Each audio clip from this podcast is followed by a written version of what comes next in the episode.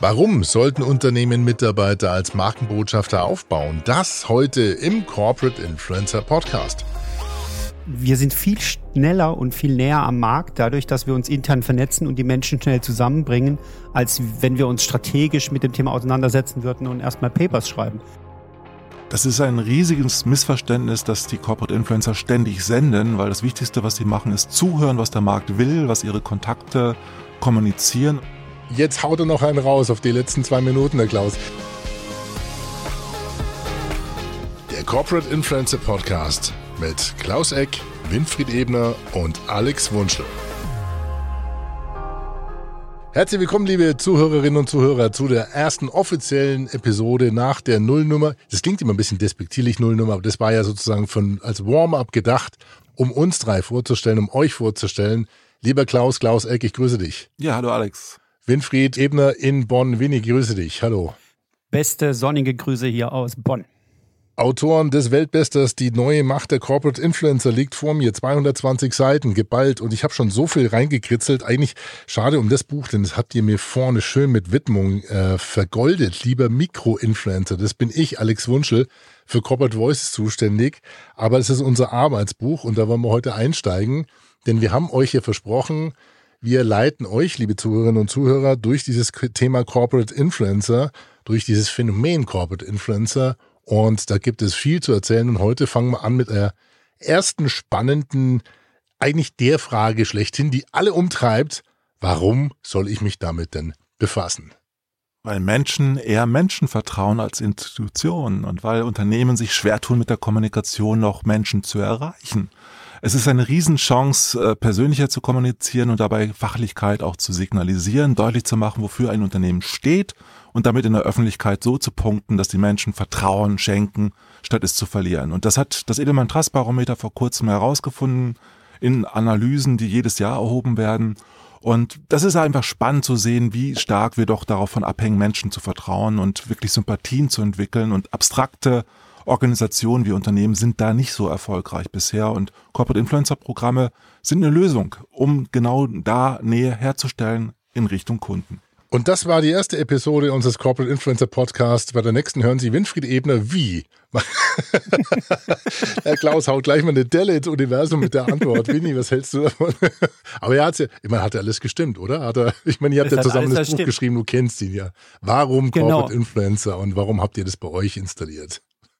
Also für mich ist es auch eine Antwort, äh, eine mögliche Antwort auf das, was uns an Vielfalt und Heterogenität äh, tagtäglich entgegenschwappt. Und äh, Corporate Influencer mit, den, mit der Vielfalt der Charakteren, mit der Vielfalt der Persönlichkeiten, die da mitwirken, äh, zeigen ein vielfältiges Bild vom Unternehmen, oder ein authentischeres Bild des Unternehmens. Und das könnten wir als Corporate Kommunikateure gar nicht so zeichnen. Also quasi eine, mhm. äh, eine Auffächerung dessen, wie man kommunizieren kann, würde ich sogar nennen, eine Erweiterung des Scopes. Und äh, äh, das äh, kommt da draußen gut an, weil Menschen gerne Menschen folgen und denen ihren Kompetenzen gerne äh, verstehen wollen, was sie, was sie sagen, was sie zu sagen haben. In ihrer Art und ihrer Sprache und ihrer Stimme. Mhm. Das hast du vor allen Dingen gerade mit deinem Zitat von Steve Jobs deutlich gemacht. Du hättest es nicht zitieren können, wenn es von einer abstrakten Kommunikation gekommen wäre. Und wir wollen es auch so stehen lassen. Mir fallen ja viele Sachen ein. Ich bin ja auch so ein bisschen der Advocatus Diaboli hier, aber wir wollen es wie im Brainstorming einfach heute mal in der positiven Formulierung stehen lassen. Gründe, warum man sich damit auseinandersetzen sollte, weil ich, ich merke ja schon, der ein oder die andere, die zucken natürlich bei dem Thema Vielfalt und äh, wie manage ich das. Aber Vielfalt ist ein Riesenthema. Ich glaube, äh, euer Kapitel heißt auch, ähm, ein Unterkapitel, MitarbeiterInnen sind glaubwürdiger als ihre Arbeitgeber. Das würde aber bedeuten auch, dass die Arbeitgeber bis jetzt nicht glaubwürdig waren in ihren Botschaften. Ist die Vielfalt dann eine Möglichkeit, über Interpretationen diese Botschaften aufzubohren, Winfried? Also ich glaube halt, dass schon weiterhin das Unternehmen eine Stimme vorgeben kann und den Ton vorgibt. Das machen wir ja auch mit, mit Guidelines und mit, mit verschiedenen Impulsen in unterschiedlichsten Wegen. So, aber der, der, der Corporate Influencer an sich muss seine Stimme finden. Wenn er die nicht findet, ist er ein bloßes Sprachrohr von irgendwelchen Corporate Botschaften, dann funktioniert es. Das ist ja auch nicht das, was wir in unserem Buch verfolgen, sondern jeder muss seine Stimme, jeder muss seine Themen finden, wie er auch das formuliert. Das fängt an, wie ich zum Beispiel eine, eine Stellenanzeige poste, wenn ich die einfach teile und sage Job offen, wird da nichts passieren. Wenn ich aber sage, hey, du arbeitest mit folgendem Team zusammen und die Menschen vertäge und die fangen an, darüber zu diskutieren, hat das eine ganz andere Wirkkraft. Mhm. Vor allen Dingen, wenn ich schreibe, du arbeitest mit mir zusammen, mit mir als Person und ich freue mich, wenn du in meinem Team mit mir arbeitest und wir arbeiten übrigens in Sache XY und du bist dann Teil davon. Das wirkt viel, viel glaubwürdiger, nachvollziehbarer und ist verbindlicher. Also ganz entscheidend in der Kommunikation einzelner Protagonisten der Corporate Influencer ist eigentlich, dass die Menschen viel mehr in die Tiefe gehen in ihrer Kommunikation, mhm. in ihre Fachlichkeit reingehen, in die Nische reingehen. Das ist Nischencontent, den sie mhm. produzieren. Und die Kommunikation selbst ist eher generalistisch unterwegs und kann natürlich dadurch auch nicht so verbindlich wirken und nicht so glaubwürdig sein, wie das einzelne Protagonisten sein können, die eben aus ihrer persönlichen Erfahrung, aus ihrer persönlichen Sichtweise heraus kommunizieren.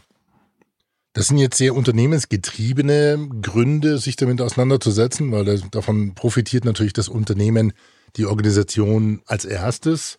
Jetzt in der Wahrnehmung der Organisation nach außen. Gibt es weitere Trends oder Megatrends, die mich dazu bringen sollten, da mal vernünftig drüber nachzudenken? Also es gibt den demografischen Wandel, der dazu führt, dass die Facharbeiter immer schwieriger zu bekommen sind für die Unternehmen und Recruiting-Probleme führen einfach dazu, dass Unternehmen auch experimentieren, Neues ausprobieren und das heißt eben auf Corporate Influencer Programme setzen, um darüber neuen Zugang zu Bewerbern äh, zu gewinnen. Und das ist eine Riesenchance, weil ich dann einfach auch beispielhaft zeigen kann, wofür der Employer Brand steht, wofür das Unternehmen steht, indem ich einfach zeige, wie in einem Unternehmen gearbeitet wird. Otto ist ja eines der ersten Unternehmen gewesen, das auf Jobbotschafter, auf Botschafterprogramme gesetzt hat. Die haben es deshalb gemacht, weil sie nicht mehr als Katalogversandhändler wahrgenommen werden wollten, sondern als Technologieunternehmen. Und die haben das sehr, sehr gut geschafft, dadurch, dass die einzelnen Fachlichkeiten einfach deutlicher wurden über die persönliche Kommunikation. Also Employer Branding, dient auch der Mitarbeiterbindung? Die Mitarbeiterbindung ist enorm weil ich halt viel mehr Unterstützung, viel mehr Advocacy bekomme von einem Kernteam von den Corporate Influencer äh, Personen, die eben dafür sorgen, dass die Mitarbeitenden auch äh, betreut werden. Es wird eine eigene Community aufgebaut, wie bei der Deutschen Telekom, bei den Telekom-Botschaftern ja auch. Das wird Winnie sicherlich noch ergänzen können.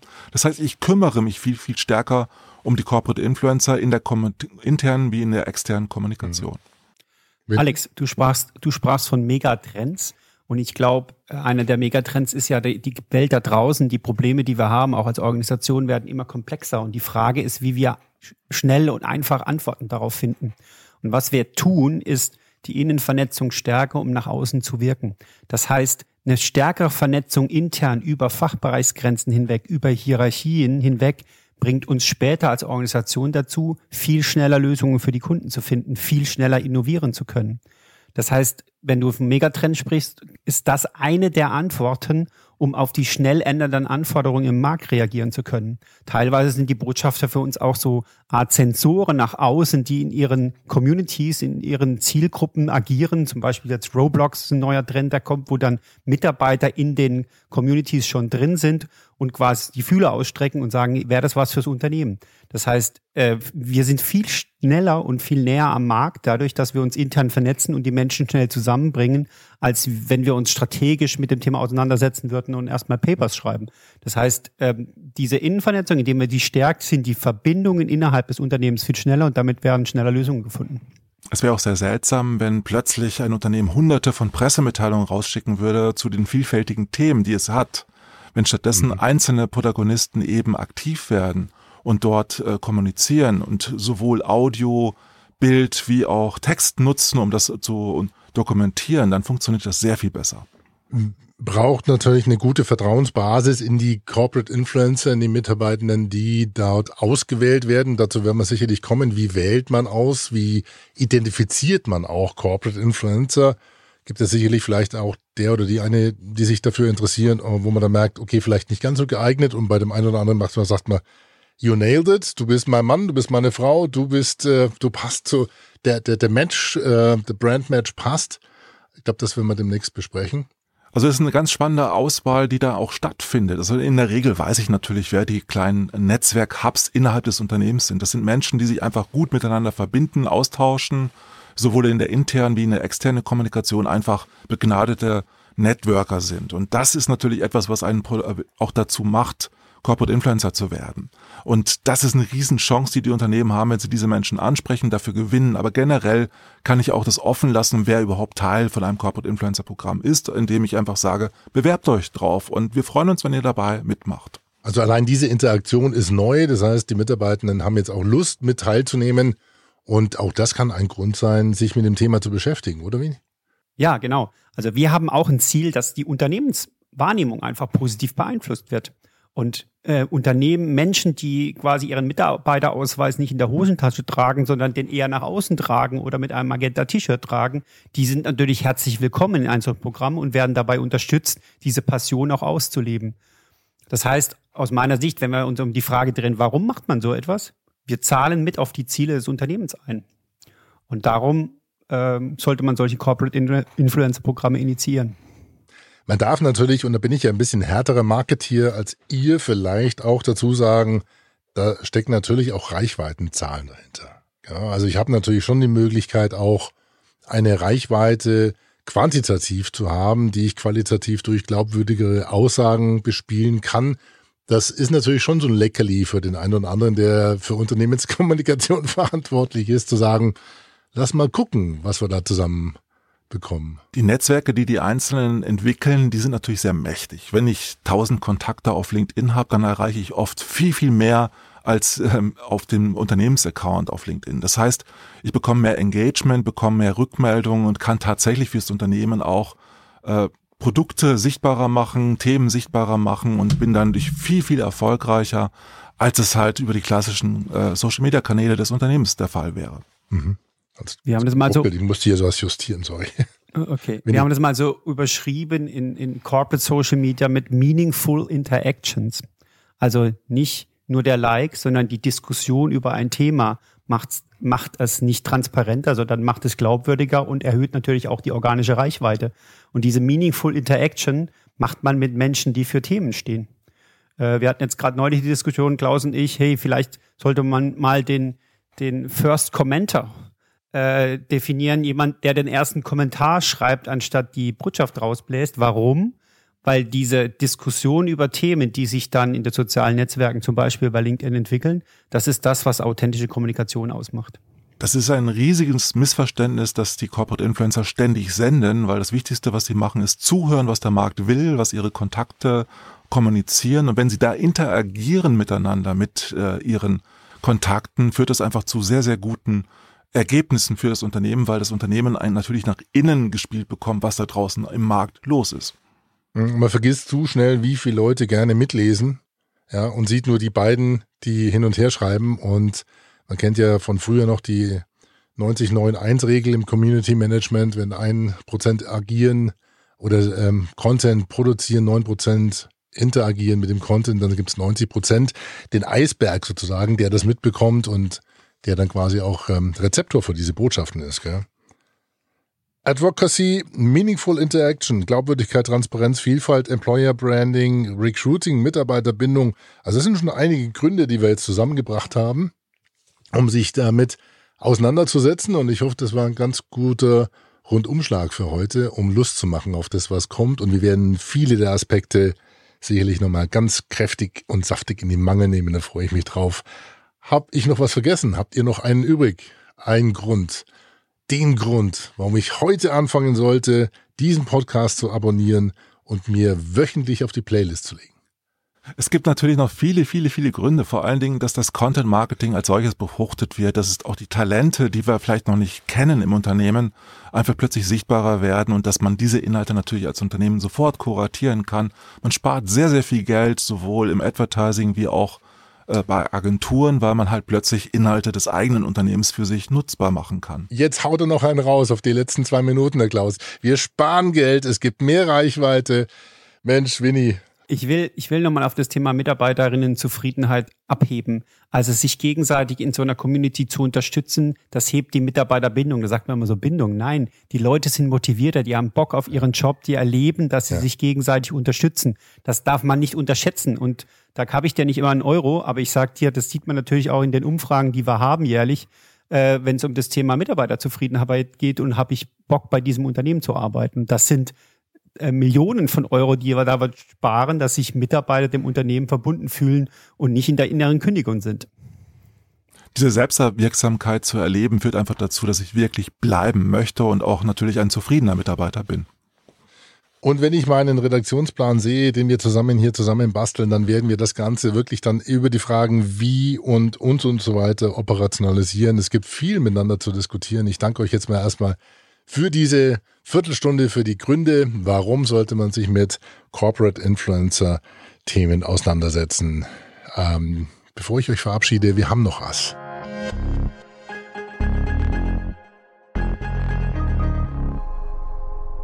Denn wir wurden in der Vorbereitung natürlich auch gefragt, ja, ihr redet immer so schlau drüber, könnt ihr uns mal Beispiele nennen? Und da haben wir gedacht, Mensch, wäre ja cool, wenn wir pro Episode einfach mal jetzt kein Porträt machen, das kommt dann noch an anderer Stelle, aber vielleicht den oder die ein oder andere Corporate Influencer Persönlichkeit oder den oder die Corporate Influencer vorstellen, ein Shoutout macht, sozusagen machen. Also wen sollten wir, dürften wir denn eigentlich ab dieser Episode folgen? Wen habt ihr da vorbereitet? Winfried Klaus. Also auf LinkedIn auf jeden Fall Jürgen Schmidt mit Doppel-T, der für die Deutsche Bank ein großartiger Corporate Influencer ist, weil er sehr stark visuell kommuniziert, auf Videobasis, immer wieder im Stile mit Sendung mit der Maus, erklärt, äh, wie die Welt der Finanzbranche sich entwickelt, welche Perspektiven sie bietet und vor allen Dingen, wo die Zukunft liegt in der Finanzbranche. Jürgen Schmidt. Winnie, wen hast du? Also mein, meine Person der Woche, dem man folgen sollte, ist der Rokas Zukauskas, ähm, aka Rocky. Äh, der hat einfach ein Faible für schöne Bilder, für Inszenierung von sich, aber auch von dem, was er in seiner Arbeit erlebt. Der ist zu finden auf ähm, Instagram unter Rocky Twitch. Alex, wie sieht's bei dir aus? Gibt's was in der Audiowelt? Genau, ich bin ja, ich bin ja aus der hörenden und, und sprechenden Zunft und da ist mir ähm, spontan, nachdem ihr das vorhin ähm, Ihr hattet, ihr hattet ja so viel vorbereitet aus eurem Buch. Ihr musstet ja nur Cherry-Picking machen.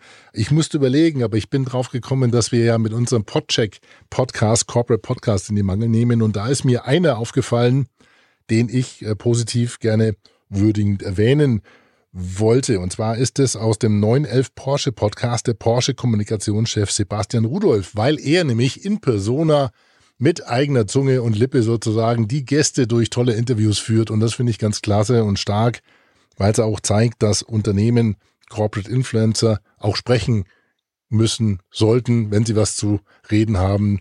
Das ist so eine Hypothese und das macht er ganz gut. Insofern würde ich in die Runde werfen, Sebastian Rudolph, der Porsche Kommunikationschef. Und jetzt holen wir uns wahrscheinlich die ersten Watschen ab.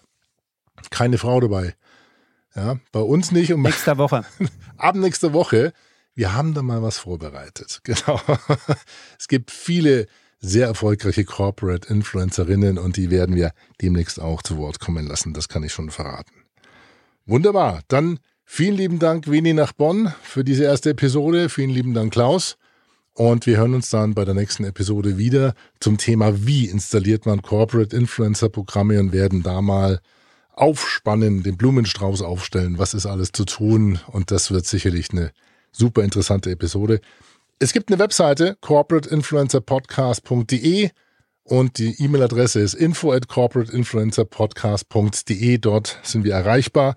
Und abschließend noch kurz der Hinweis, der Klaus ist ja noch auch aktiv auf LinkedIn mit seinem Corporate Influencer Breakfast und äh, dich finde ich dort alle zwei Wochen jeden Mittwoch in der Früh sitzt du zumindest hier bei uns im Kutscherhaus und moderierst locker flockig eine Session. Aber wie komme ich da hin als Zuhörer und Zuhörerin? Einfach den Corporate Influencer Breakfast Hashtag, der genauso geschrieben wird, folgen.